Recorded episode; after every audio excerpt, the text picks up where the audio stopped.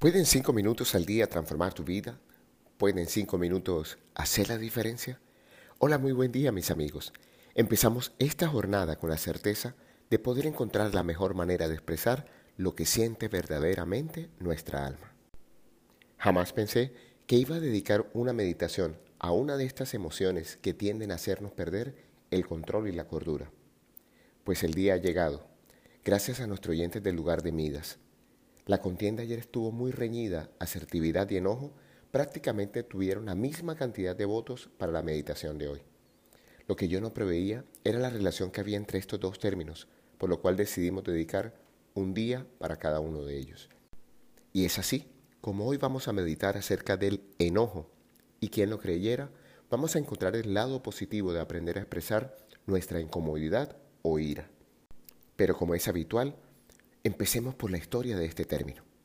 Enojo proviene del latín vulgar inodiare, que significaba causar aborrecimiento, verbo que proviene de expresiones clásicas como in odio ecce, ser odiado, así como lo oyen.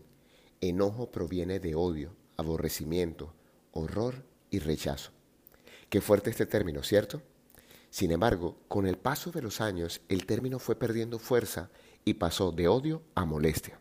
Si buscas en el diccionario la palabra enojo dice así, enfado, especialmente el que es causado por una falta de obediencia, de obligación o de respeto.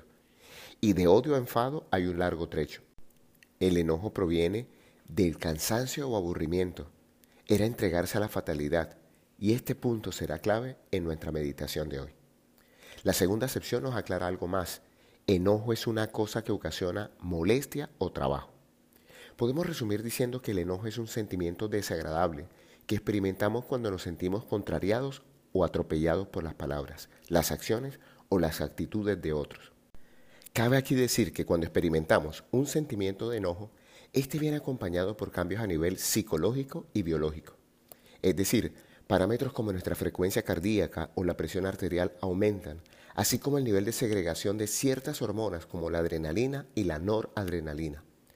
Por lo tanto, cuando el enojo no se expresa de manera asertiva, recuerdes el audio de ayer, está asociado a un mayor riesgo de padecer enfermedades cardíacas y otros problemas de salud. Y el estudio sugiere que el estrechamiento de las arterias también podría producirse a mayor velocidad en personas que puntúan alto en test que miden el enojo y la hostilidad. Pero, como todo en la vida, también tiene una cara positiva el enojo. Al principio del audio mencionábamos que había un concepto clave para el día de hoy. Pues bien, el enojo nos saca de la fatalidad y nos alerta de un estado de aburrimiento y cansancio. Cuando nuestras reservas de energía están muy bajas, tendemos a enojarnos con mayor facilidad, por lo cual ya vemos la primera ventaja de esta emoción. Nos sirve de termómetro emocional. Y este termómetro es esencial para la salud y el bienestar de un ser humano.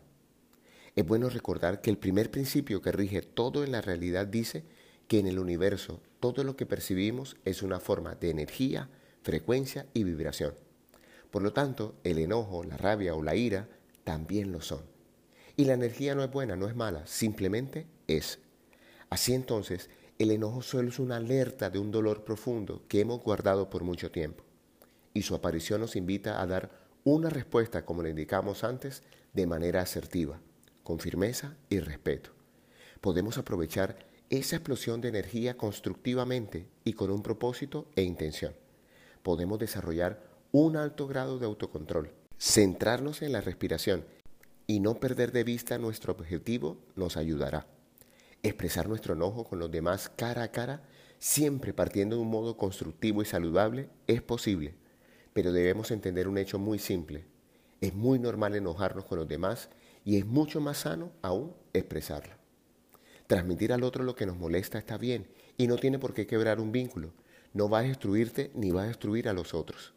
Es importante que aprendamos a discutir sin que eso implique un distanciamiento, sino que sea un proceso para reflexionar acerca de las relaciones, aprender del otro y seguir adelante. Lo primordial es que estemos en contacto con esta emoción para luego poder actuar en consecuencia de un modo ecuánime y respetuoso. El enojo como sentimiento puede ser muy poderoso y positivo si podemos usarlo para expresar lo que nos pasa. Enfoquémonos en sacar esta emoción a la luz inclusive nos permite defender nuestro territorio. Hoy te habló tu amigo Luis Gabriel Cervantes desde el lugar de Midas para recordarte que cuando dedicas cinco minutos al día para ti, te permites expresar todo aquello que sientes sin que el enojo se apodere de ti. Síguenos en nuestras redes sociales arroba Cervantes y arroba Abre el Tesoro o visita nuestra página web www.abreltesoro.com y haz parte de nuestra comunidad. Un gran abrazo y recuerda, algo bueno va a pasar.